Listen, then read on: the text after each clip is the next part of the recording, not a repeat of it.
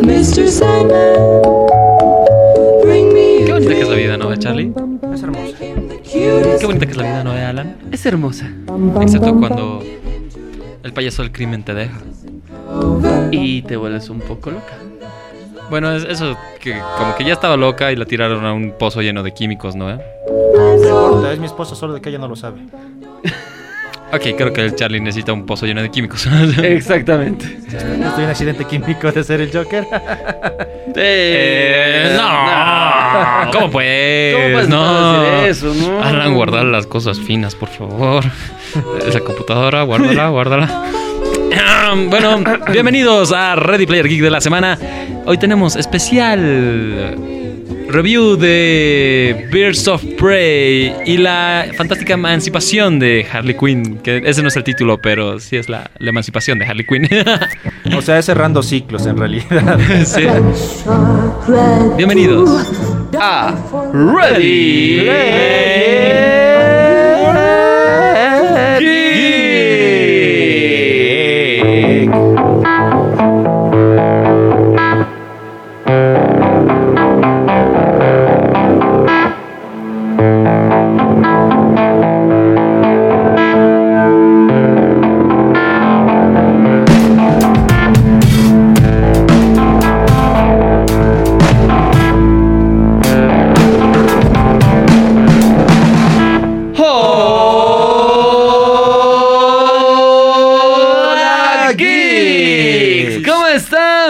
Buenas tardes, buenas noches o buenos días a todas las personas que están escuchando, por supuesto, el podcast de Ready Player Geek. Un podcast tan poderoso que si lo pronuncias muy a la rápida puede hacer que pierdas control sobre tus pulmones. Y pues tu sí. vida. El único podcast que escucha el Joker. Así es, también seguro. Batman, también Batman, no lo olvidemos. Bueno, todo lo que haga Toda Batman. gótica, ya hacemos clásicos. Sí, sí, sí, es, es verdad. O sea, somos el mejor podcast de Ciudad Gótica. Así Y es. pues es lo sí, true. ¿qué Mm. vamos a hacerlo? Señores, ¿cómo está mi querido Charlie? ¿Cómo está mi querido Alfred? Bien, todo tranquilo. Yo, todo yo feliz. la verdad ha sido una, una muy buena semana. O Cansadora, pero una muy buena semana. ¿Ya? Y bueno, eh, hoy tenemos especial de Aves de Presa, Sí. Birds of Prey, y la fantástica emancipación de una Harley Quinn, ¿verdad? Que es uno de los títulos más largos, pero tiene sentido una vez ves la, una vez ves la película. ¿Ya? Y eh, pues bueno, o sea, nuestros amigos de Warner nos invitaron a, a- a la primera, entonces tenemos así el, el chisme candente para, para toda la ñoñada que nos escucha, para toda nuestra querida audiencia. ¿Valdrá la pena ir a verla? Claro pues que sí. quédense, quédense en el podcast que, que- que les contamos. Exactamente. Por las dudas, este podcast tiene spoilers. Other spoiler antes de comenzar. Tiene spoilers. Sí. Lo estamos haciendo con spoilers, pese a las advertencias que le hemos dado a nuestro querido amigo Alan, que estaba defendiendo Gótica, porque nosotros hemos, teníamos que ir al cine, y. Alan se quedó de turno, él sacó la, la, el- la varita más pequeña. Exacto. Y ni que, modo, ni pues. modales. Me quedé nomás, así que. Ah, le tocó, ni morda. Sí, sí, te- le tocó ponerse la- las mallas amarillas y el chón verde y salir a defender las calles. Exactamente. A ver, comenzamos entonces. Comenzamos directamente con el review un poquito de Birds of the Prey, ¿te parece? ¿O noticias primero? Vamos con un poco de noticias y, y para que, que- que calentemos, porque han pasado muchas cosas en, en estas últimas semanas. Demasiado. Ha- ha Entonces- habido acontecimientos fuertes. Fuertes y válidos. Por si acaso, aquí tenemos un, un tema de continuidad en el espacio-tiempo, Sí. porque este programa, para que la gente va- vaya a ver la película al cine, va a salir antes que nuestro siguiente programa, que es un especial de videojuegos de terror. terror. Entonces, para todos los queridos geeks y geeks Momento, espera que nos están escuchando, ¿Sabes que en el, terror hemos apostado, verdad? ¿O en el otro hemos apostado? Ah, no, en el que salió ya la anterior semana. hemos. Exacto.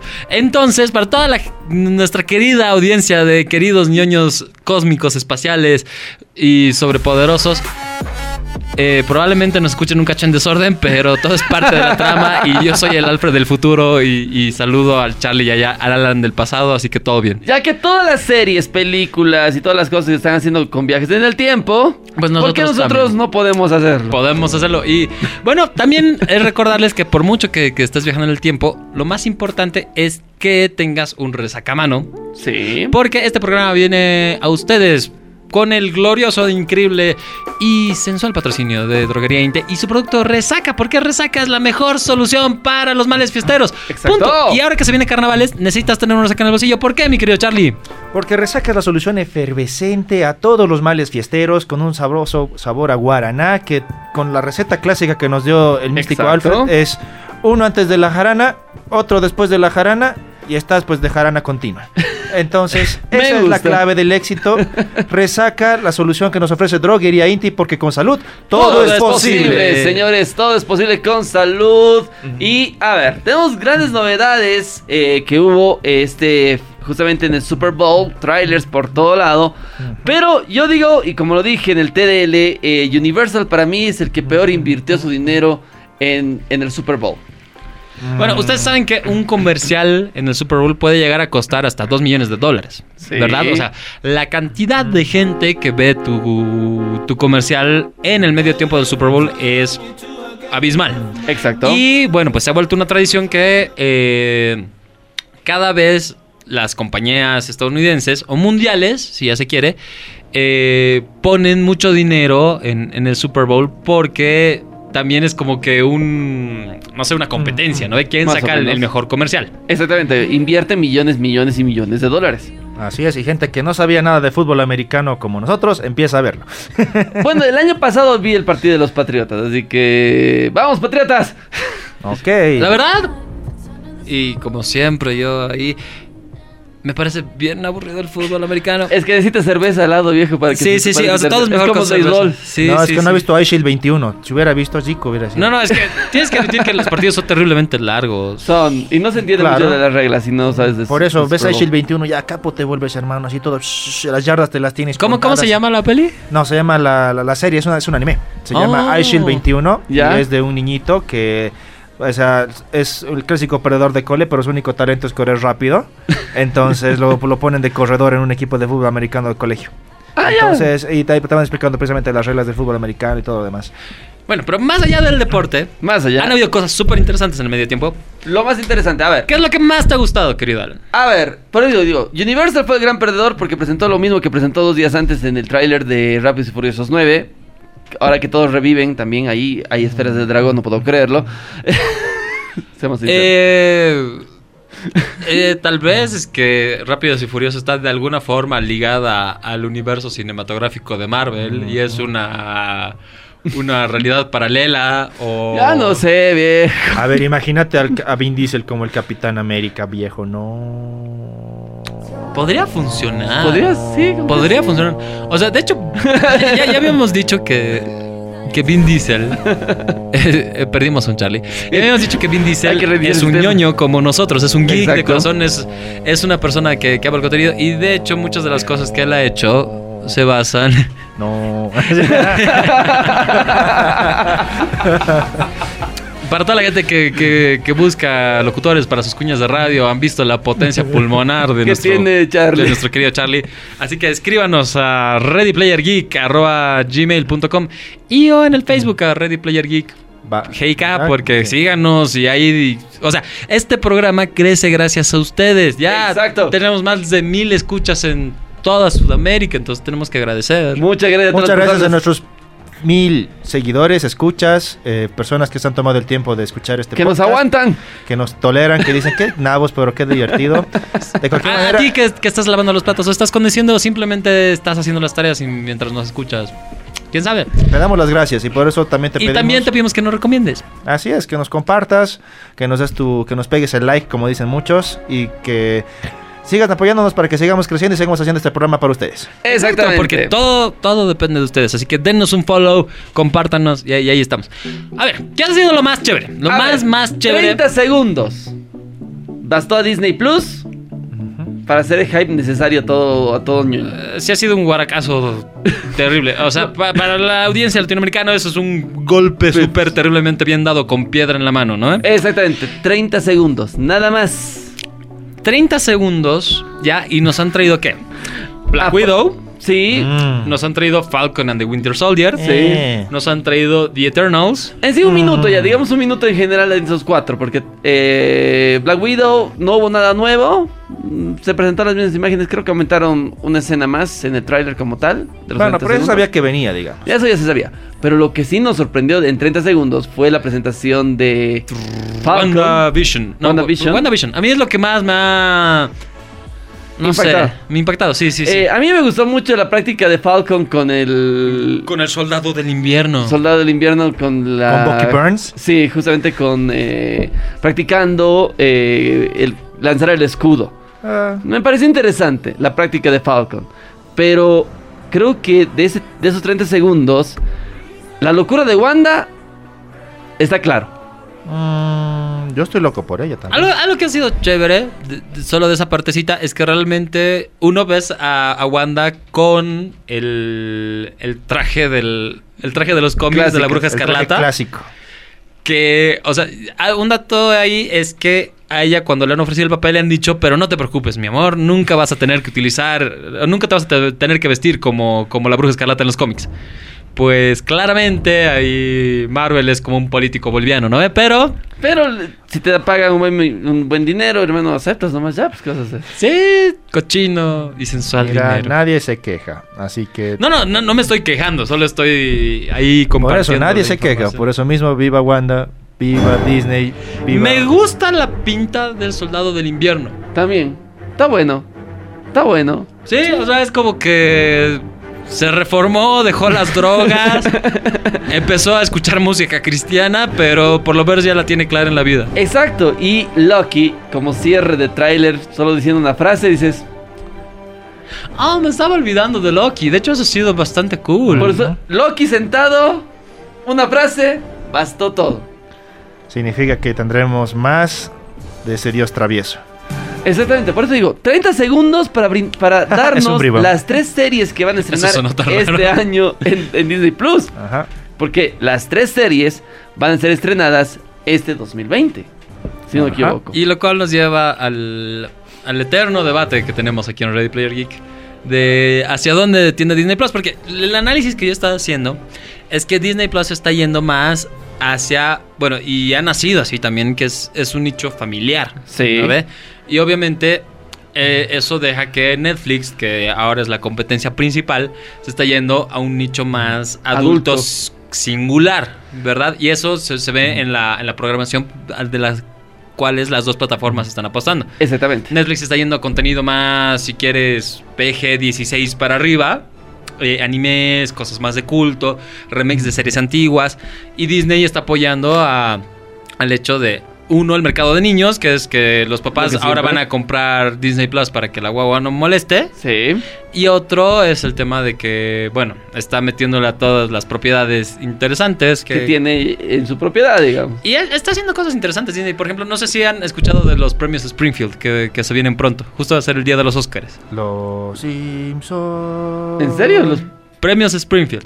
Es una premiación que va, está haciendo Fox. ¿Ya? Ya, pero que está súper interesante. A ver, vamos a hablar, justamente vamos a hablar de los premios Spring entonces. Oye, me parece interesante, hay que hablar un Mira, poquito de eso. es como que eh, es una competencia en vivo que está organizando Disney, ya, y ese día se premian en vivo a los mejores personajes y sucesos inolvidables de Los Simpson. Ya, entonces el domingo 9 de febrero, durante 7 horas, Ya. los fanáticos de Los Simpson van a ser los protagonistas y van a votar en vivo a los ganadores de cada categoría. Entonces, como una maratón de Los Simpsons interactiva que va Ya. a pasar por, por Fox. Ajá. Ah, genial. Una competencia directa a los premios Oscar entonces. Claro, porque estos son los Springfield Awards, ¿no ves? Entonces, ¿qué, qué es el tema? Van a invitar a votar, a premiar en 16 categorías ya los sucesos inolvidables de la serie. Mejor hermano, mejor banda de rock, mejor adaptación de película, mejor vestuario, mejor mascota, mejor empleado, mejor frase, mejor travesura, mejores vacaciones, mejor beso, mejor desnudo, mejor actor de reparto, mejor actor, mejor actriz, mejor historia de horror, que eso es una categoría muy jodida, y ciudadano ilustre. Esas son todas las categorías. Entonces, van a ir pasando estos hashtags durante Ya. todo ese día, ya, y van a tener distintos participantes. Entonces la gente va a poder votar por los hashtags en Twitter. Ahora, la pregunta que yo me hago. A me- mejor beso, ¿quién estará dominado? Mejor beso. Milhouse. Ya no lo sé. Ah, Bart. oh, chaché. ¿Qué contamos como mejor beso? Y en Los Simpson contamos... Ucha, no, ¿Qué es que en los Simpsons hay más besos que en los Juegos del Hambre, hermano, ¿no? Difícil. No, es que no, es que beso, ¿qué significa? ¿Un pico? ¿O un Mm, beso supongo que- francés? no, supongo que se refiere a la, a, lo- a la escena emotiva del beso como tal en Los Simpsons, porque si de por sí Los Simpsons nunca tocaron un tema muy Bueno, erótico, si se le pudiese llamar así. tienen que tener en cuenta que. O sea, cuando haces que el internet vote, los resultados no siempre son los deseados. Claro, exacto. Entonces, hay que ver cómo manejan el tema de sus hashtags. Ahí, ahí faltaría algo. Mejor infidelidad. Mejor infidelidad. Eh, hay muchas personas que van a seguir creyendo en el amor mientras Marge y Homero sigan juntos. Yo creo que eso es uno de los grandes hitos de la serie. O sea, porque esa pareja es la que de verdad puede resistir y, y Infidelidad y todo. Sí, porque eh, Homero es demasiado boludo. Pero es, es la, es la true nomás. Oh, vamos a bailar la tusa. Bueno, pero ese era como que el bit curioso de, de noticias sobre los premios Springfield. A la gente que, eh, que quiere votar, pues tiene todo. Oh. Todo, todo el, el- el- ¡Vamos, el domingo 9. Flanders! Y obviamente esto como que termina y te puedes poner a ver los Óscares. Claro. Que ahí está, entonces está súper entretenida la dinámica. Vamos, Flanders, como... A ver, hagamos ya, que ya tenemos apuesta como mejor película. Hagamos apuesta por quién sería el ciudadano ilustre de Springfield. Oh. A ver, primero, ¿cuál es tu personaje favorito de todos los tiempos de los Simpsons? Bart. Charlie. Ya no sé, hermano. me ha, ha llegado tantas cosas en mi vida que yo, igual que Al- Alan al principio era Bart, quería ser joven, chango, joder todo el tiempo. Pero ahora, como dices tú, me identifico mucho con Homero. Mientras A- a- más, mientras a- más a- envejeces, más te ves a Homero. a Homero. A veces quiero ser como Snake. Otras veces quiero ser- A veces soy el abuelo. A, a veces soy No, Ute, pero cocinero, otra Jimbo Pimbo, por favor. así. Ah, me lleva el diablo. A veces somos el abuelo. El abuelo. Era 1900 Tijiridos. Decíamos Tijiri porque el Kaiser nos había robado la palabra 20. Freddy, un saludo aquí desde nuestro humilde. y- Ahí está, tal vez sería la gente Molder en Los Simpsons. ¿Sabes cuál es mi personaje favorito? Y eso ha recitado a través del tiempo. Dime, ¿cuál?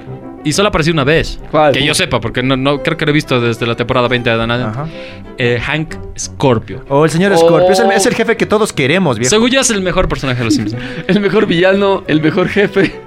Bueno, está, está cool. Pero eh, esa era, esa era la noticia. Así que, por favor, si, si, si les interesa, voten ahí. Va a estar, va a ser interesante. En- Oye, en Fox el pero domingo ¿quién 9. sería el ciudadano ilustre de para nosotros? ¿Quién ganaría?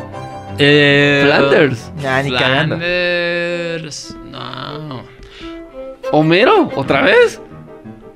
Es no, que tampoco. no, no, es que no, no, no se merece un premio porque no, no le interesa, ¿cachas? Por eso, ilustre. ¿Quién sería ilustre? ¿El alcalde Diamante? No. El alcalde Revilla, no, mejor Un, un saludo al señor Revilla.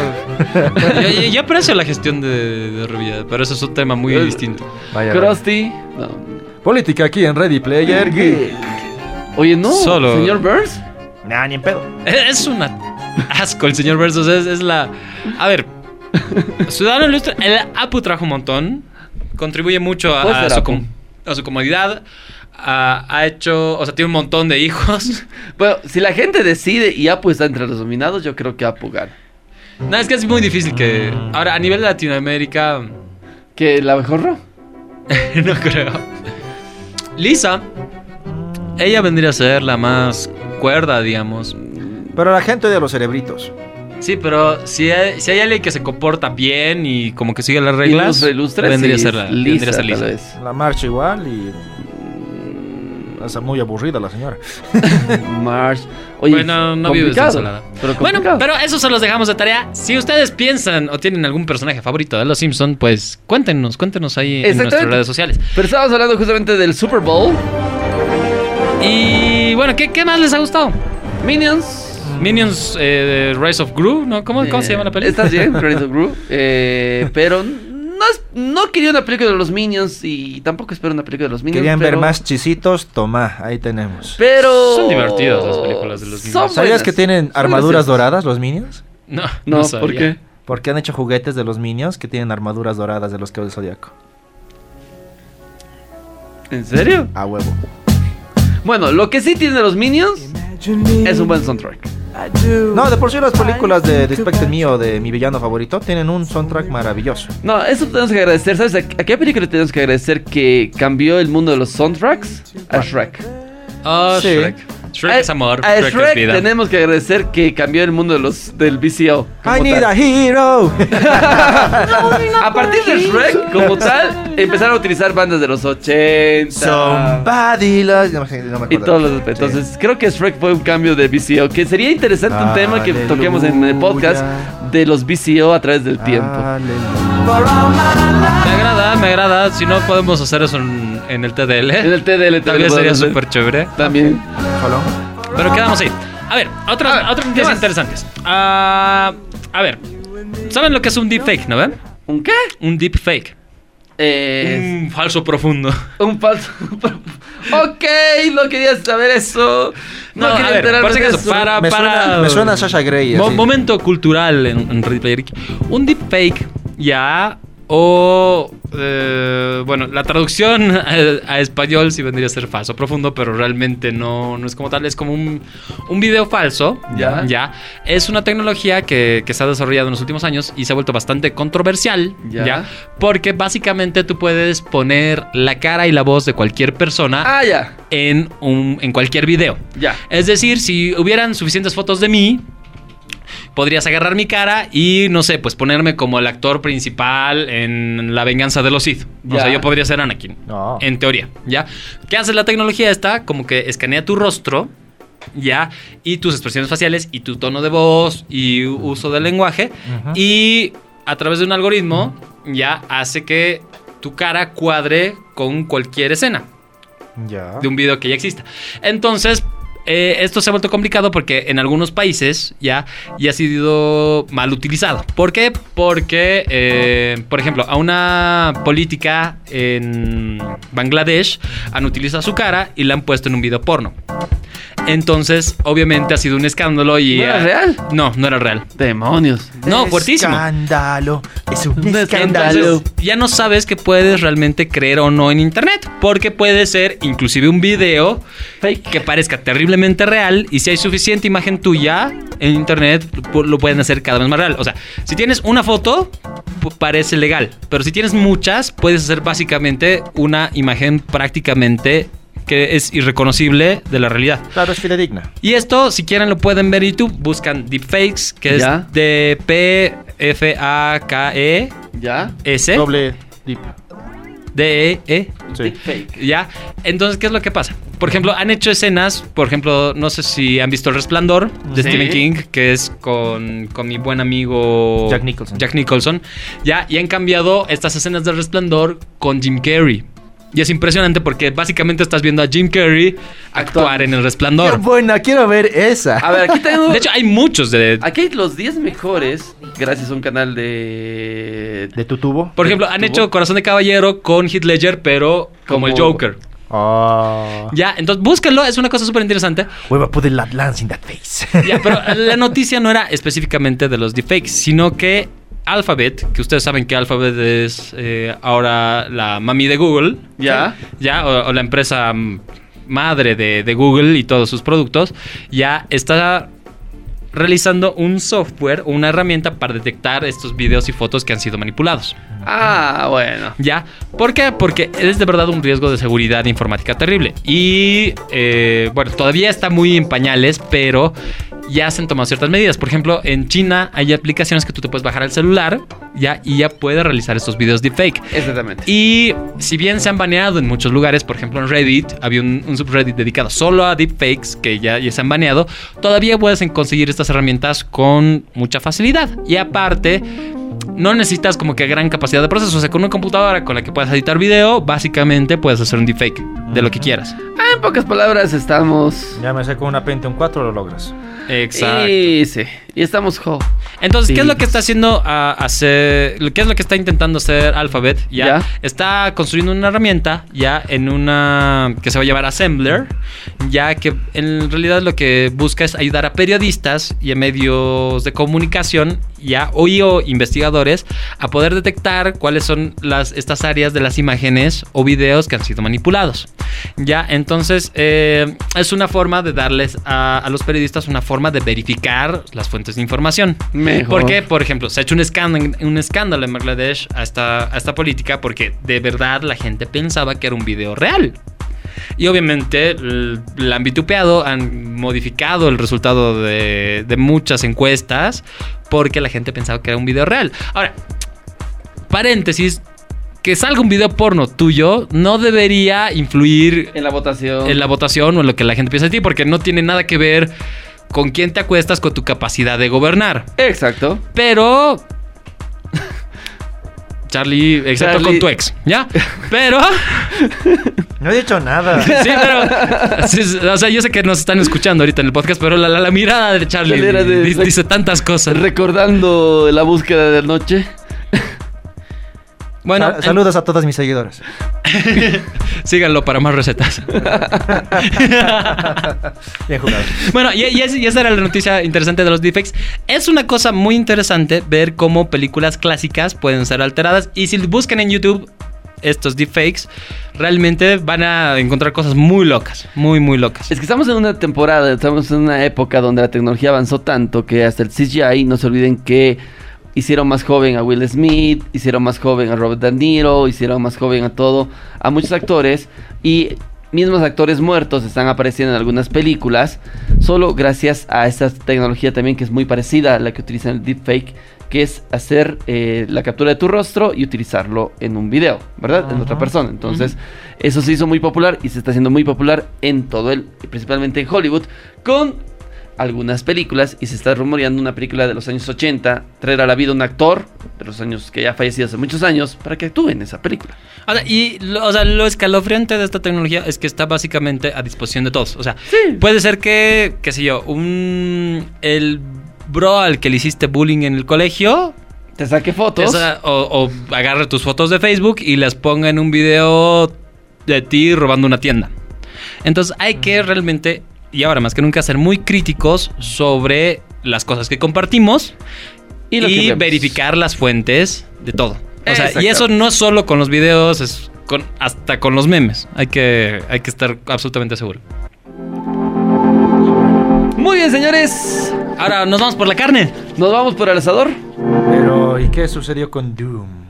Ah, cierto. Ah. Gracias a IGN, eh, la página de IGN.com, salió eh, los 10 primeros minutos del gameplay de Doom, Doom Eter- Eterno. Que lo vimos entre los tres un pedacito, unos 5 minutos, creo, si no me equivoco. Sí, más o- Más o menos unos 5 minutos, donde se ve que la tierra está hecha completamente polvo.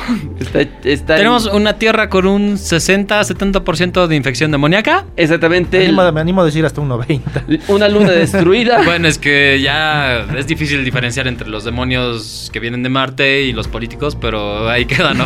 Bueno, bueno no- na- na- nadie es un santo. 90%, sí. 90% destruida. eh, tenemos una luna completamente, también un gran porcentaje destruida como tal. Ajá. Y vemos a nuestro querido perso- Doom Guy. Exactamente, personaje que parecemos. Y creo que sí, desapareció de Wolfenstein. Yo creo que apareció en Doom. Oye, pero era- es un rumor muy cuarto de internet que Doom Guy es básicamente William B. Blazkowicz de la saga de Wolfenstein. Claro. Y son las dos franquicias más grandes de ID Software. Y además de las más antiguas, porque ambos juegos eran similares en salida de tiempo y en estructura eran básicamente iguales. Igual eh, 90 y- eh, salieron 92, 91, 92, si no me equivoco. Mm, Exacto, cuando todavía en el- corrían en DOS supuestamente esos O juegos, el, así. El MS2. Exacto, entonces, eh, Doom Eternal te continúa el argumento con el que terminó la versión de Doom del 2016, prometiendo una multicompatibilidad de consolas incluso para eh, procesadores IBM. Sí. Esa, es, esa es la gran novedad que tiene Doom, incluso con la Nintendo Switch, con la PlayStation 4, eh, Xbox One. Bueno, y- en este sentido es porque Panic Button, que es una empresa que hace puertos de videojuegos, está ha realizado los puertos del Doom original y el Wolfenstein Eh, y el Wolfenstein Youngblood Exacto. para eh, la Nintendo Nintendo Switch, Switch. y hace realmente el- está haciendo el trabajo de Dios. O sea, The Witcher 3, ¿quién lo porteó?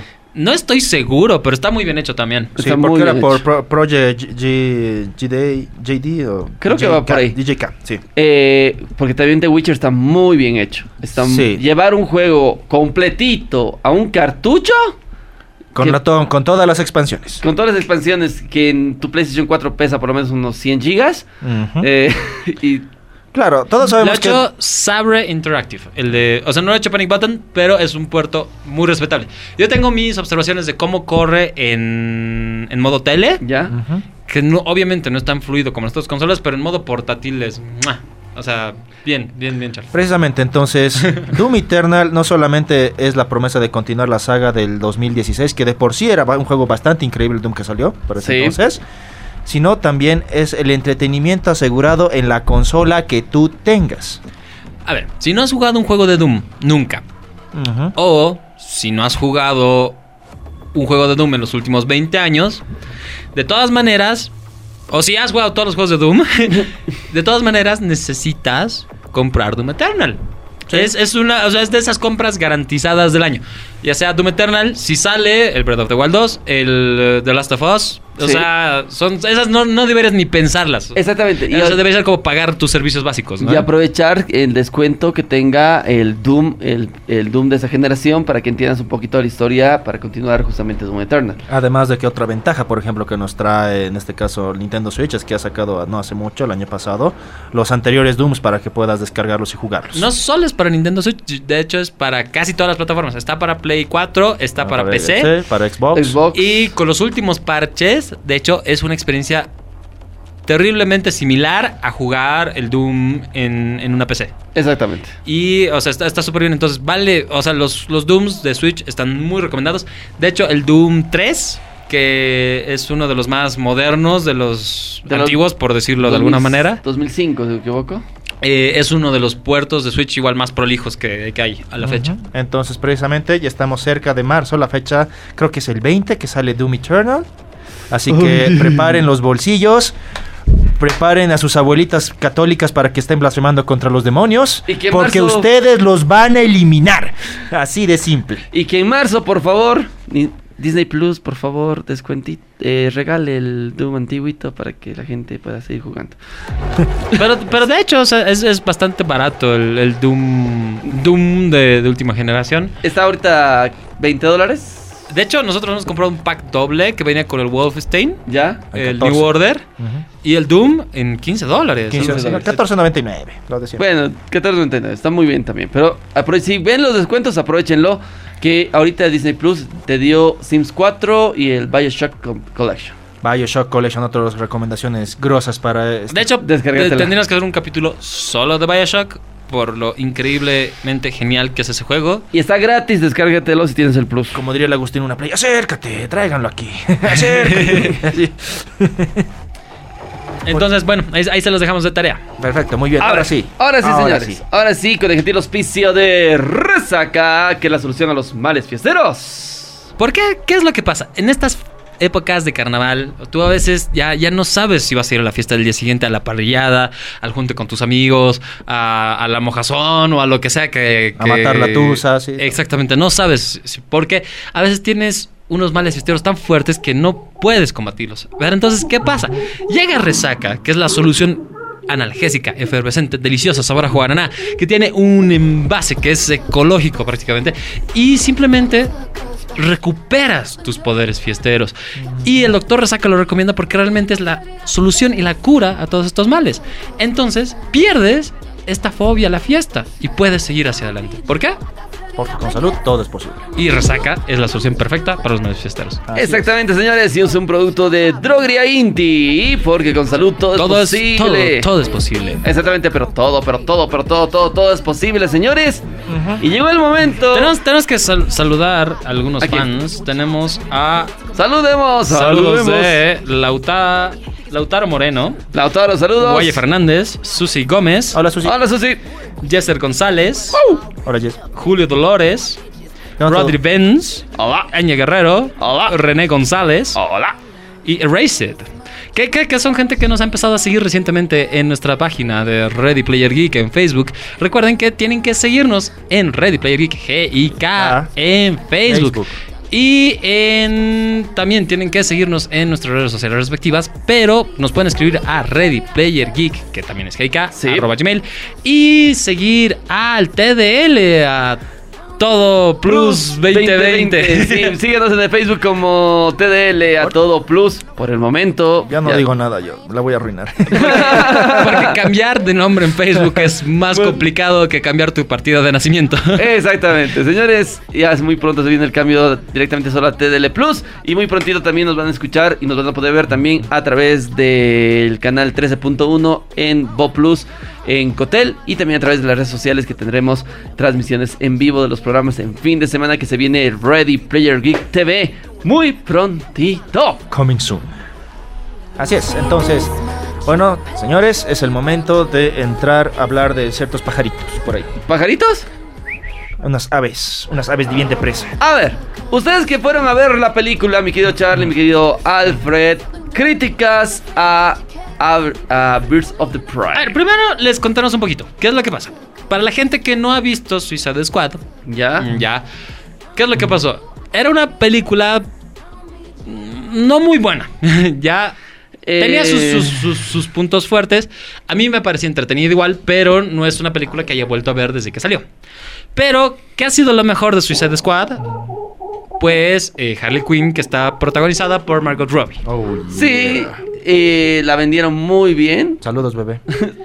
Ahora, uno de los puntos negativos de Suicide Squad fue El eh, Joker. el Guasón, o el, Sí. el Joker, el Jajas, el, o el Guayaque, o bueno, ahora lo que sea que la versión de Joaquín Phoenix se llame.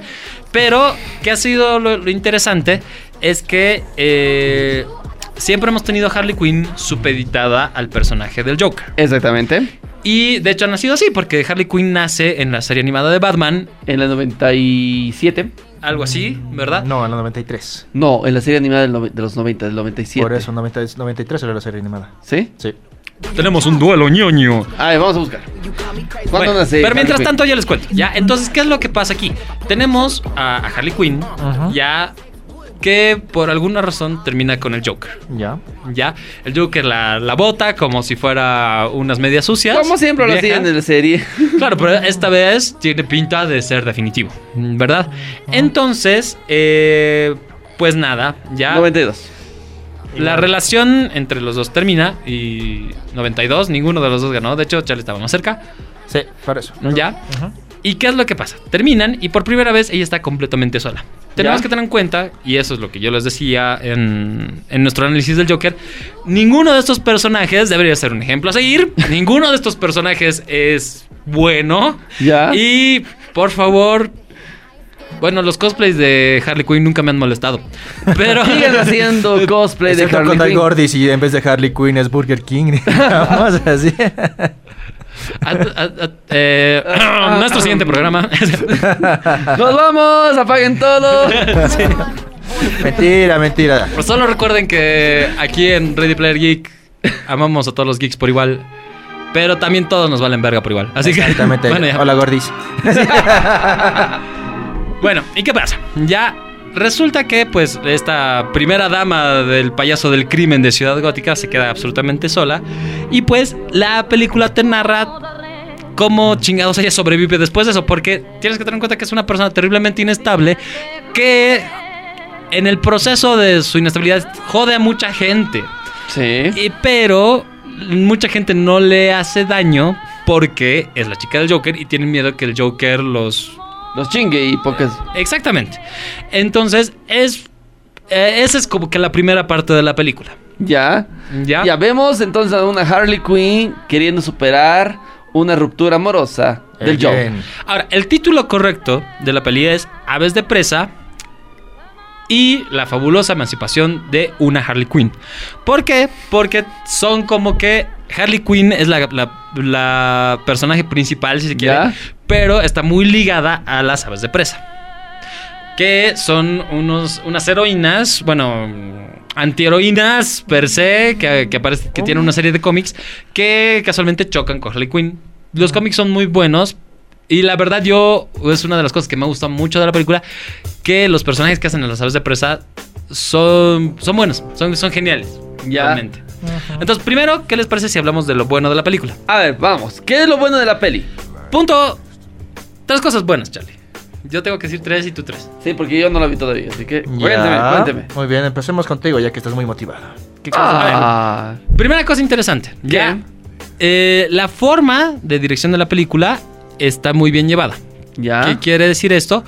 Que la historia no es nada eh, terriblemente innovador, ya, pero realmente cómo te cuentan la película hace que sea muy, muy, muy, muy entretenida. Segundo, ya está el tema de la... El reparto es muy bueno. O sea, Margot Robbie realmente se ha metido mucho al personaje. Y se es lo una tripea- Harley Quinn. Se lo tripea un montón. Y bueno, es graciosa, es, es re simpática. Porque un personaje sí podría tender a ser molesto en Ya. algunos momentos, pero ella lo hace bien. Y otra cosa que a mí me gustó mucho ya son la- las aves de presa en sí.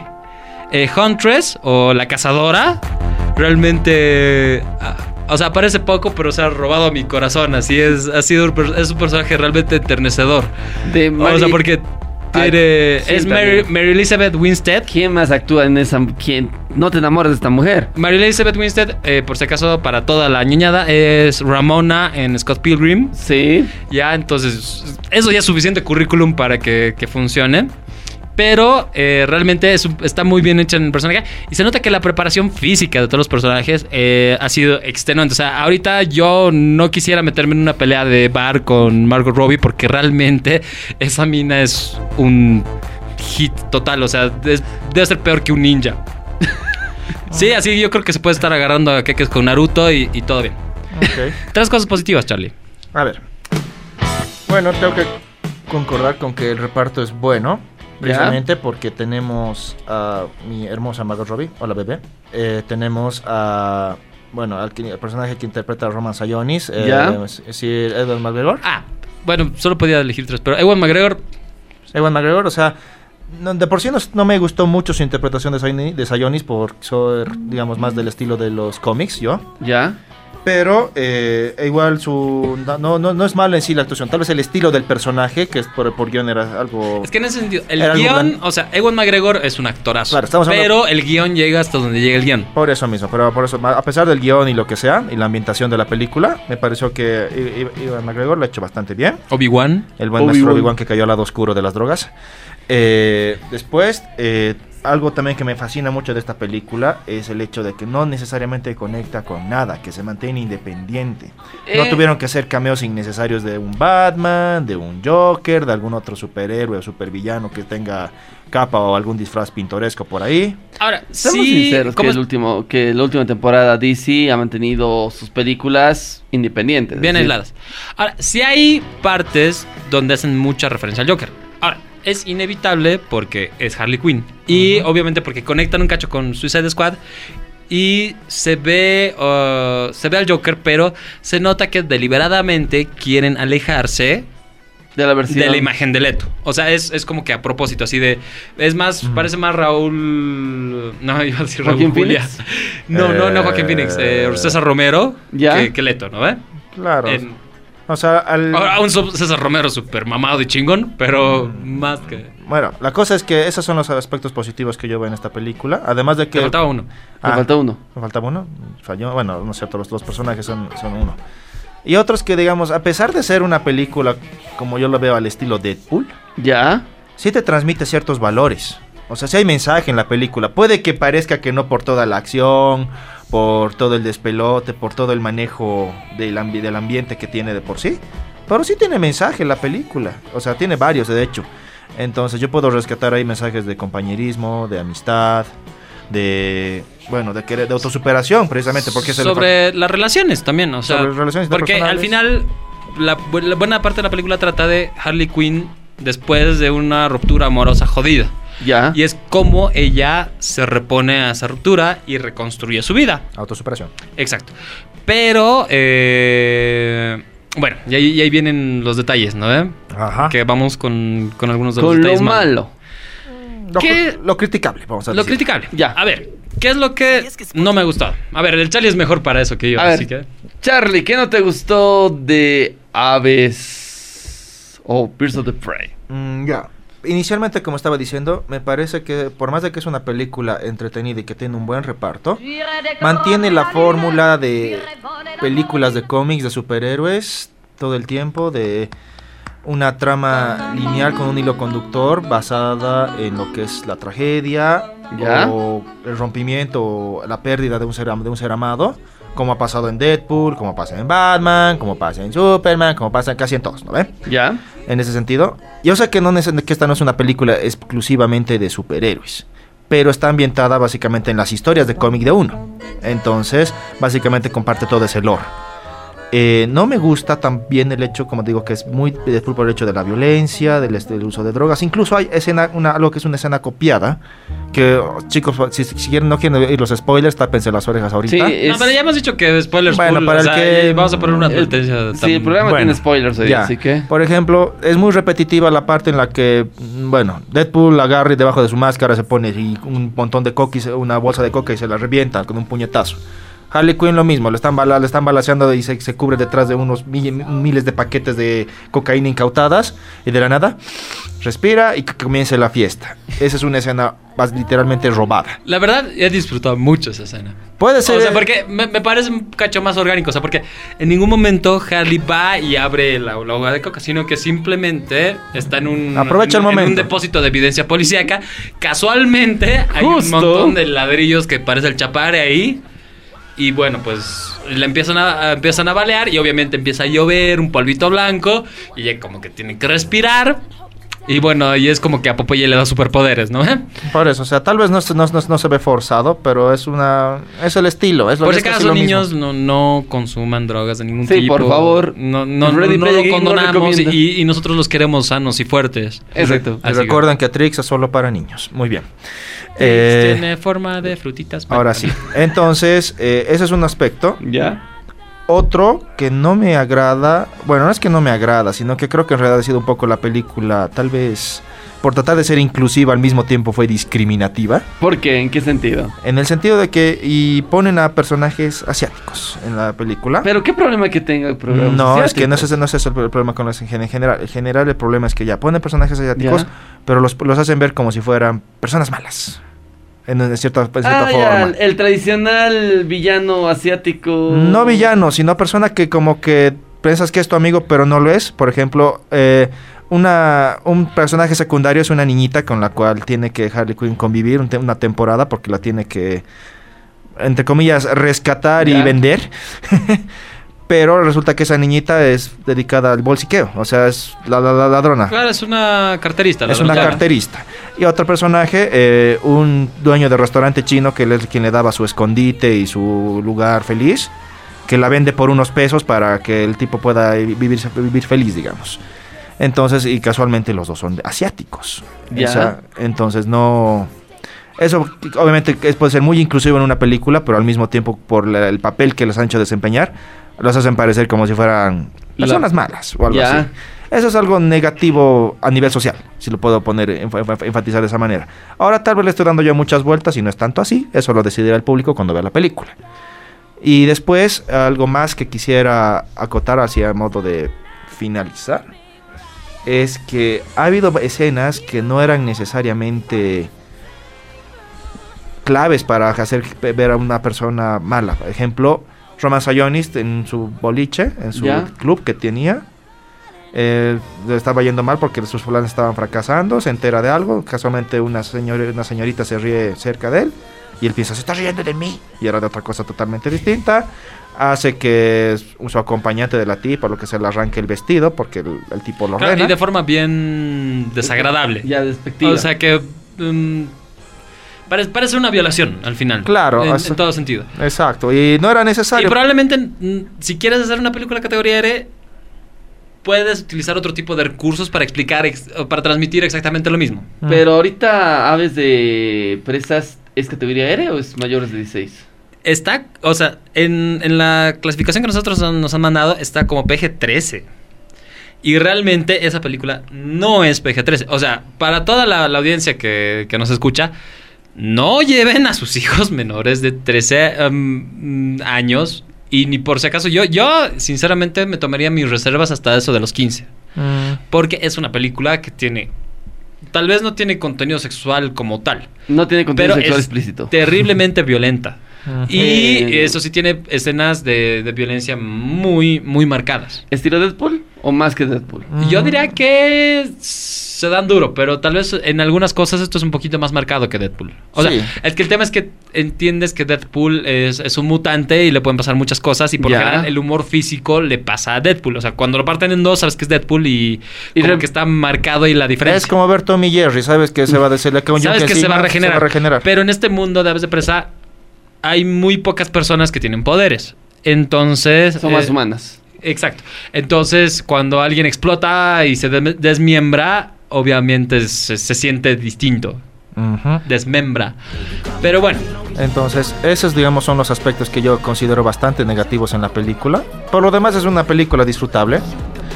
Pero, Es súper bueno, entretenida. Pero por eso ahora también quiero ver la acotación que nos da Alfredo respecto a su punto de vista negativo. a ver, aspectos negativos. A ver, vamos.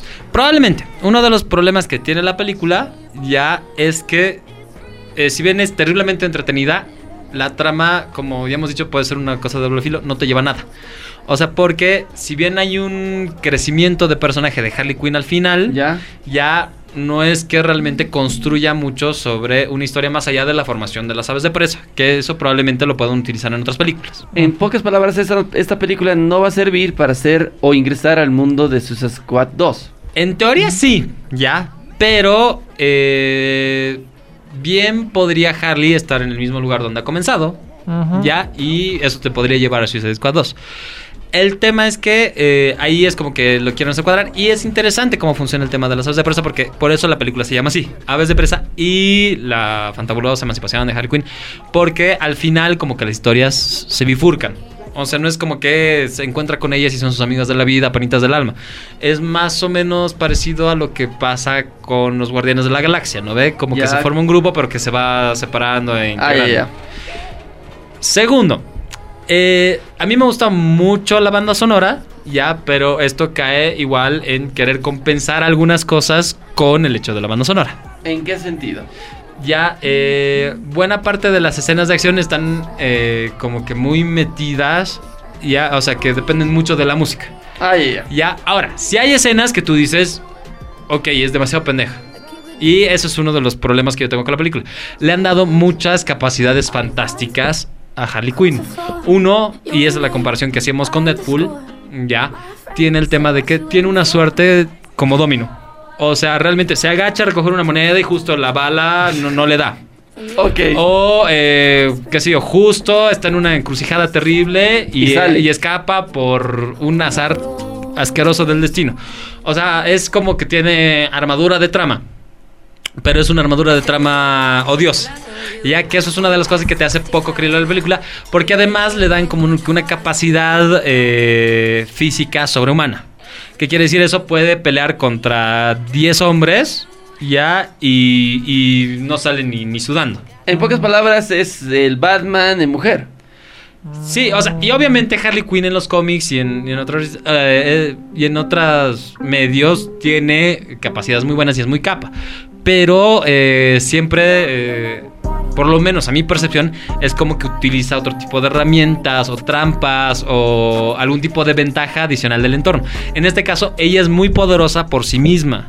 Entonces ya te... En algún momento te olvidas que al final es una humana normal y que era una psiquiatra de, de un loquero. De Arkham.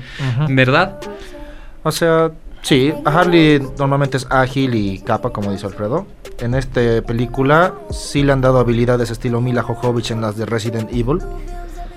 Obviamente no puede, no sé, juntar dos montañas, pero sí puede, digamos, como dicen, darse con una pandilla de maleantes ella sola, bajarse toda una estación de policía, que lo ha hecho.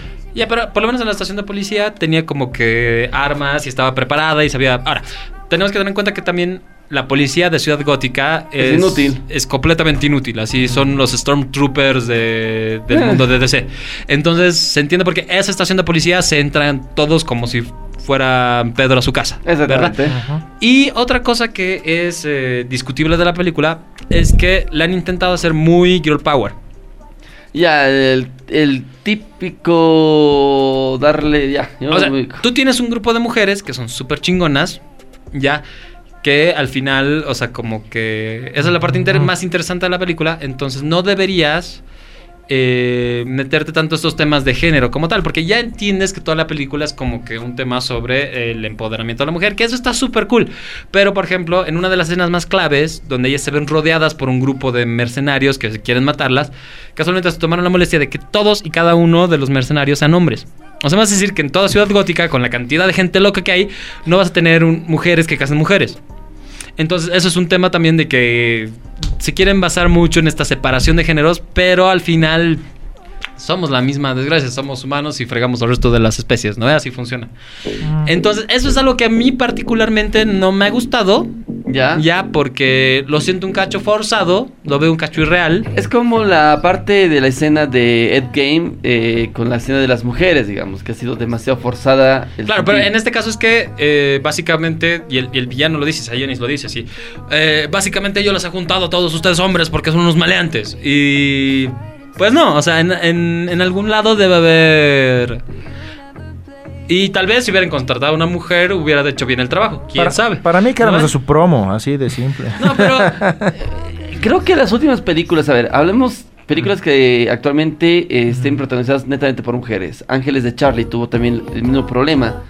Eh, si no me equivoco, la misma crítica más o menos de darle Mm, mucho Sí, énfasis. pero es que lo que yo veo en el análisis a todo esto no es tanto de que no es que no aparezca una mujer, porque por ejemplo, película de Mujer Maravilla, la hemos gozado y no tenía que ser innecesariamente. Claro, el, el problema es que es eso. O sea, por Ah. ejemplo, en Wonder Woman no ha sido forzado. Por eso, es que no necesitas forzarlo porque ya estás hablando de una mujer para empezar, que ya tiene todo su lore, toda su historia, que es la Mujer Maravilla. Lo mismo pasa ahora, va a pasar lo mismo ahora con Black Widow. Ha estado pasando igual con Capitana Marvel y con va- va- muchas mujeres que han estado apareciendo en las películas de cine. Capitana Marvel se ha sido forzado. Eh, tal un vez, poquito forzado. ah, tal vez un bueno, poco. en, en la escena de Endgame que ha sido un cacho a la fuerza. Claro, pero Pero en realidad, no, o sea, hasta eso pasa, ¿no? ¿Ve? O Mm. sea, más o menos que coñajo. Bueno, precisamente. Entonces, ya teniendo este tipo de personajes, ya armando historias en base a mujeres, no necesitas reforzar el punto de que, por si acaso, son chicas y las chicas también pueden. Sabemos que las chicas también pueden. Y pueden más probablemente que Los nosotros. hombres. Ahora, una de las cosas que sí me gusta mucho de este Gear Power es, y, y eso me merece un colorario especial, es Black Canary. Eh, Canario Negro, aparte. Hasta en la serie de hasta en las series de DC se, se la marca muy bien a Canario Negro. Y eh, parte de la recomendación de que veas esta película es ver a Black Canary porque está muy bien llevado el personaje.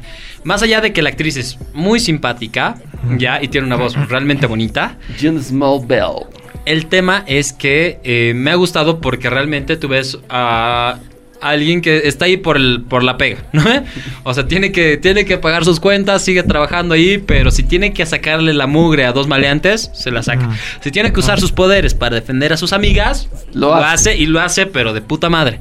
Entonces, eso ha sido una de las cosas que yo he disfrutado de la película porque no se ha sentido forzado el, el personaje de Canario Negro, porque es una persona que la- se lleva por las situaciones pero que no implica que eso la... O sea, que su género la defina, sino Ajá. que ella es chingona porque ella quiere ser chingona, porque ella es más que, que la historia de sus padres, etcétera, etcétera. Entonces, realmente me ha parecido que ha estado muy llevado Canario Negro y que es una gran adición al, al tema de, de este universo cinematográfico de, de DC. Y el villano como tal. Roman ¿Es, Sayonis. ¿Es vendible o un villano más que está pasando Eh, por ahí? es- Está- o, o DC está pasando lo mismo que le, está pas- que le pasó a Marvel durante todo este tiempo. Es- Villanos débiles. No es que sea, es que de No es débil, de hecho no es débil. Es que Roman Sayonis tiene la misma ventaja que tiene Bruce Wayne, plata. Esa es su ventaja. Entonces, eh, es un mafioso, per se, que hace tratos, que vende drogas y bla, bla, bla. Pero, obviamente, siempre se puede dar el gusto de contratarse a gente más chingona. Por ejemplo, en los juegos de Batman, en el Arkham, en Arkham Origins, uno de los personajes principales, bueno, cuando hasta que hacen el plot twist, es Roman Sayonis, al- alias Máscara Negra, quien contrata a Deathstroke, a Bane o cualquiera porque quiere una recompensa sobre la cabeza de Batman. Entonces, obviamente, al ser todos mercenarios, como dice Alfredo en Ciudad Gótica, por el chingo de plata que ofrece Sayonis, pues van y se buscan a Batman y le complican la vida. Y tiene pues su grupo de mafiosos y demás. Lo que sí, como estaba criticando hace rato, en la parte de, de las cosas buenas, si bien la actuación de Ian McGregor es buenísima, el estilo que le han dado a Roman Sionis no me gusta porque no lo siento tan de mafioso, tal vez chapado a la antigua de Ya. DC. Lo siento más como que, ah, soy un chico pop ahora, pero que hago mi maleantadas, ¿ubicas? El mismo error que tuvieron con el Joker, más o menos. Parecido, sí, pero es que digamos es más fácil creértelo de Sionis que creértelo de del Joker, porque son personajes muy distintos. Uno es un Uno es Un- una fuerza del caos, el otro, otro es es un un- mafioso que tiene sus motivos. el otro solamente es un mafioso y el otro es pues básicamente el payaso príncipe del crimen, ¿no? Entonces, son cosas son cosas interesantes que a resaltar, pero eh, como digo, ha sido muy pop la intervención de Sionis. Ha sido no ha sido muy de es, es como no sé si han visto en Iron Man 2 el que era el, Hammer, el sí, el, dueño de las industrias Hammer. Lo, lo- lo- lo mismo, sí, el, el empresario hecho pop, hecho al pop. Lo mismo, solamente de que cambiarle la del oficio. Es básicamente eso. Ahora, el, eh, por eso te digo, Ewan McGregor lo hace muy bien. Se ven muy bien, o sea, se sienten las cosas que siente y él se nota que se ha metido en el personaje porque va de... O sea, va de que al final, y es, y es lo que... Es un niño mimado que no quiere que lo traten como un niño mimado. Ya. Pero al hacer ciertas cosas parece más mimado. O sea, no hay, no hay nada que hacer. Es un tipo realmente que está podrido por fuera y por dentro y a todos lados. Y al final, como que Ewan McGregor lo hace encantador. O sea, porque, y eso es una de las cosas también reprochables, que era lo que decía Charlie. Esa escena, por ejemplo, del vestido, probablemente estaba de más, porque tú ya entiendes que el tipo es medio monstruoso. Pero en ese, en ese momento es como que, uh, ya me dio asco. Entonces, Entonces, Ewan McGregor, o sea, más bien ahí mi, mi análisis que Ewan McGregor ha salvado un personaje que de haber sido interpretado por otro actor hubiera sido. hubiera sido un chasco. Claro. Ahora, otro- algo que- Ahora, perdón que te corte, lo, lo último. Que, en- y ya que estamos en spoilers, el problema es que ha sido un villano no desechable, sino que ha sido desechado en la misma película. Tanto a ese punto. Ha llegado a ese punto. Es que algo que también puede dar de factor positivo a estas películas como Suicide Squad y Birds of Prey, o Aves de Presa en español, es que han retomado villanos de Batman, específicamente en este caso hablando, que son, si bien secundarios o no, muy, no tan potentes, por ejemplo, Deathstroke es un villano potente, el Joker es un villano potente, Sí. el pingüino, el acertijo, todos ellos son villanos potentes, porque si bien no tienen algún superpoder, son demasiado capos. Sí. Eh, en cambio, otros secundarios, en este caso el Capitán Boomerang. eh, ya, Ki- Killer Croc es potente, pero sabemos que es más fuerza que cerebro. Y qué sé yo, actualmente en esta película, Roman Sionis Ya. o Máscara Negra, eh, son, llegan a ser secundarios porque, seamos honestos, Batman llega y se los patea fácil. An- Sí, sí. Y además con la inclusión de Victor Sass, o Cass, no me acuerdo bien, que es el psicópata fanático de los cuchillos. Entonces, eso me gusta, que haya inclusión de los personajes o villanos Claro, secundarios. que, que hay, hay cositas y hay algunos guiños en la película que por eso es, es recomendable verla, digamos, porque son cositas que han sacado de los cómics, que han, se han basado en otras películas, que hacen, eh, hacen referencia a, a Batman y a otros personajes de- del universo DC que, que están súper interesantes. Ahora, la pregunta que aquí, y seguro mucha gente está haciendo, ¿hacia dónde va a apuntar ahora DC después del estreno de Aves de, Aves, eh, de Presa como tal? ¿Hacia dónde van a apuntar? ¿Se va a apuntar hacia un Suicide Squad 2? ¿Se va a apuntar a un The Batman como tal, más evolucionado? Ujú. Ahí yo tengo una acotación, que era lo que yo estaba diciendo, y bueno, y por lo cual también hice un artículo, que es de que la misma fórmula se está repitiendo para las películas de cómics. En este punto, eh, ¿qué es lo que va a hacer después DC? Es lo que, digamos, da en parte un poco de miedo, desde mi perspectiva, porque, o sea, voy a ser honesto, a mí sí me gustan mucho más los cómics de DC que los de Marvel ¿Ya? porque es un universo más oscuro, porque me parece que sus historias así son mucho más locas y trabajadas. Pero eso ya cualquiera puede refutármelo y decir hacia su manera, no, a mí me gusta más Marvel, es un asco. Ok, como quieran. En mi punto, pero lo que a mí me aterra es el hecho de que si van a sacar otra película, no sé, de Batman, de Superman, la Liga de la Justicia, Linterna Verde o sea cual sea, incluso de villanos como están sacando ahora. Se mantengan haciéndolo al estilo que lo hace Marvel. Y eso es lo que, digamos, está hundiendo un poco a DC. ¿En qué sentido? En el sentido de que es como que sí, sientes que estás viendo otra película de Marvel, pero con otro skin, si lo quieres poner en términos más Ah, ya, La estructura se está... Bueno, la estructura que tiene Marvel o que tuvo Marvel durante 10 años, DC lo está queriendo asumir para comenzar su mundo de películas. Exactamente, y es lo que hemos visto precisamente en Justice League, un poco en Batman vs. Superman, y bueno, actualmente por más de que Harley Quinn tiene su propio estilo, y es, es muy comparable a Deadpool, y lo mismo, esa es la comparación que he hecho, Eh, Harley Quinn es como Deadpool, Shazam es como Spider-Man, y Aquaman es el Pantera Negra de su universo. Entonces, no me está dando el guiño de que puedan sacar algo más allá en cuanto a su universo cinematográfico live action. Eso es lo que, digamos, a mí me preocupa. Pero bueno, si logran sorprenderme, y es lo que quiero, en realidad, entonces, bienvenidos. Pero precisamente en estos momentos con esta película, no me han demostrado eso. Porque por lo que eh, DC nos está presentando, no hay un Batman como tal. Ahorita no sabemos si va a ser el Batman de Ben Affleck el que está en este universo como tal. Bueno, si se continúa y hay guiños con Suicide Squad 1, Ujú. es el Batman de Affleck.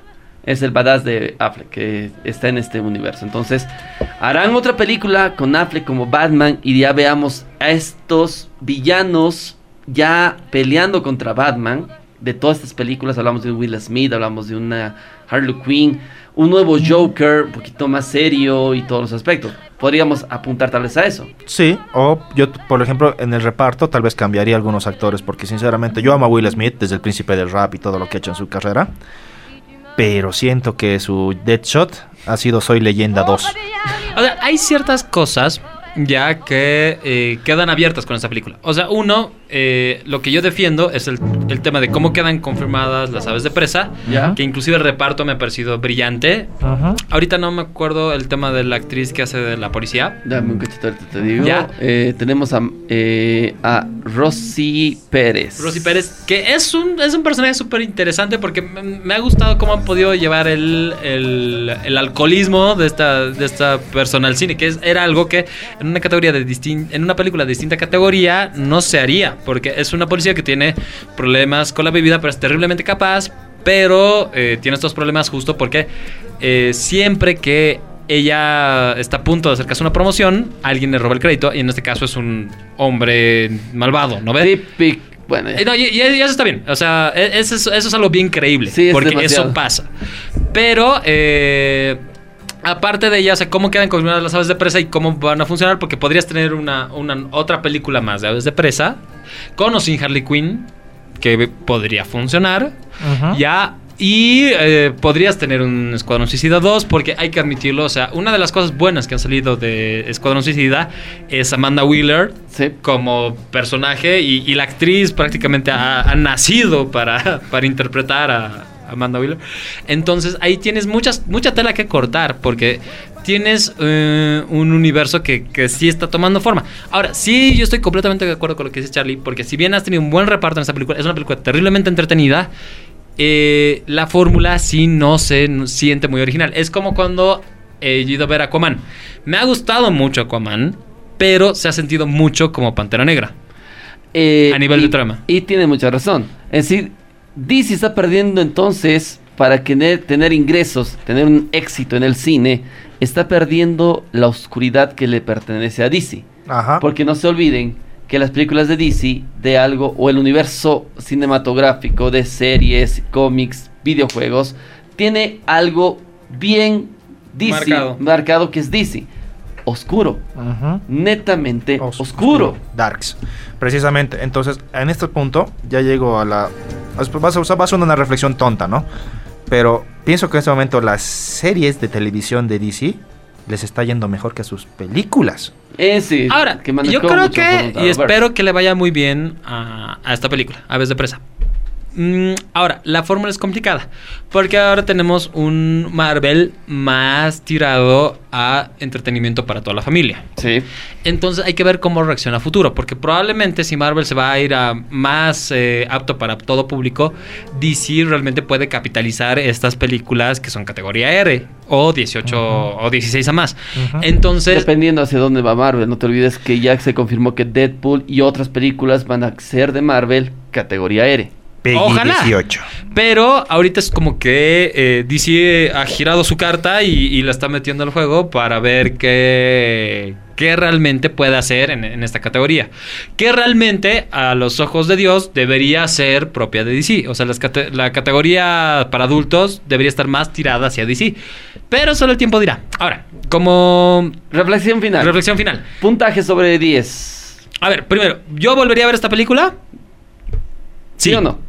¿Por qué? Sí. Te, te. Es bien entretenida, ¿ya? Perfecto. Pero probablemente eh, sería como que tal vez esperaría que salga en DVD para volver a verla. O sea, no, no sé si... O sea, vale la pena pagar dos tickets. Ah, ya, entonces. Esa es la tradicional. Voy a poner esto. La tradicional película que puedes esperar verla en televisión en un fin de semana. De estreno. No, comprarla en DVD cuando salga. Ah, ya. Esa. O sea, anda, al- anda al cine, porque realmente promete mucho en cine, pero yo particularmente no pagaría dos, dos veces el boleto. Esperaría, si la quiero volver a ver, a que salga en DVD. En DVD. Perfecto. Bueno, en Blu-ray, en formato digital, o en lo como Ah, sea que. En lo pirata que puedas conseguir. no, ¿quién, qué- ¿Quién dijo pirata? Capitán Alfred Sparrow, lo, lo conocemos bien. Ya. eh, no, sí, yo por mi parte igual eh, sí volvería a ver la película, no en cine, concuerdo con Alfredo. ¿Ya? Me la, me la descargaría, que espere que la pongan en Netflix, lo que sea. Pero sí la volvería a ver, ¿por qué? Porque sí, es divertida y está Margot Robbie. O sea, apelo mucho a la fórmula Michael Bay, lo siento. Por eso, o sea, de sobre. A ver, dándole. Michael Bay. Es la fórmula Michael Bay. A ver, de 1 a 10 payasos del crimen, ¿cuánto le daría? Ah, bueno, me gusta ese no. Me gusta que a partir de ahora vamos a los reviews de las películas, vamos a decir ese, no, ese nombre. Ya. reviews payasos. Le doy. Le doy cuatro hit ledgers. Y, A ver, déjame sacar la tabla de conversión. y- y medio César Romero. Ok, entonces es como un 7.5. No, en redes es un 4.5. ¿4.5? Sí. A ver, César Romero es solo punto ¿los 5. Nah, está bien, un, un Jared Leto, ya, ya, perdón. No quería usar ese nombre. Es que si vamos en la categoría de payasos. O sea, pero has dicho ver- que la volverías a ver. La volvería a ver, pero no me parece tan una O sea, pero yo creo que buena. para volver a ver, por lo menos tienes que tener más de 5 a 1. Soy fácil de convencer y me aburro fácil, así que... Ok. Si, si jugó el juego de Kojima, hermano, ¿qué, qué quieres que haga? Sí. Ay, tú también y no estoy, no estoy diciendo nada, digamos. Creo que tenemos. Duré un capítulo, hermano, y. Sí, medio raro este chico.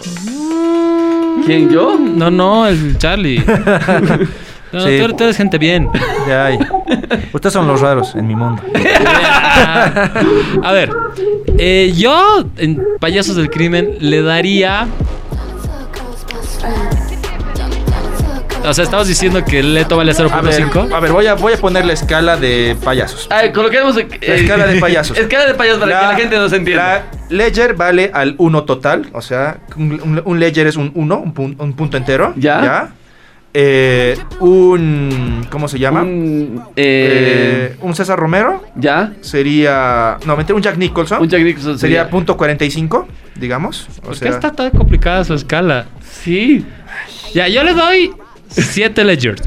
Me ha gustado la peli, me parece muy entretenida, pero no es la mejor película de del universo, digamos, o sea, en relación a que no vas a salir con una profunda trama psicológica. Es muy buena la película, sí, me ha gustado un montón. Sí volvería a verla, pero eh, basta una vez en el cine y el resto para afuera. Entonces, siete Ledgers, o sea, siete Puntos. Jokers chingones. Eh, yo creo que, que pasa.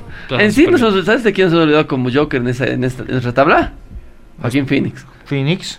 Mm, sí, pero eso ya... Vamos a, ahí está, vamos, vamos a poner la tabla de otra forma. A ver. Que hagamos que entonces que Ledger, que según yo es el mejor. Así, no sé, así me, si me corroboran, porque si no después es otro despelote, otro a debate ver, y otra... A ver, un cacho. Eh, Ledger es Ledger. Ya, por eso Pero Ledger... es- Phoenix, l- en la actuación de Phoenix. por eso Ledger y Phoenix son los más altos. A ver, por ese caso, estábamos hablando de Harley Quinn. Entonces, por Dios, entiendan que la niña está emancipada. No ya, hay- ya no, ya no hay Joker No hay en dos su vida. tres, Pero hermano. has puesto el, el- Yo lo he puesto, pero está mal. Está mal, lo admito. Lo siento. Te fallé, Harley. No fallé, Harley. Ya, lo haremos simple, entonces no, no le pondremos escalas de payaso, simplemente le diremos ya puntos, ya, no- no- no, que se vaya todo el choto hacia el carajo, así de una vez. 7 geeks está. Sobre 7, sobre 10 geeks, ¿cuánto? Ya, eh, yo le doy los 4.5. Ya es 4.5 Ya, yo le doy 7. O sea, porque geeks. realmente es, es, es terriblemente entretenida. Visualmente es muy buena. Ya. y se nota que le han puesto cariño. O sea, que comparado a muchas cosas, ese ha salido mucho mejor. La Ah, verdad. está bien. Y, y el reparto a mí me gustó mucho. Damas y caballeros, Así que vayan a verla. Vayan Los invitamos a, verla. ver- a ir a verla. Obviamente, si han escuchado esto hasta este punto, es que no tienen amor propio y les encantan los spoilers. Exacto, y que... Pero si ya la han visto, pues se han entretenido mucho con nuestra charla. Y pues bueno, eso, eso es lo importante. Por eso, por eso la gente escucha podcast.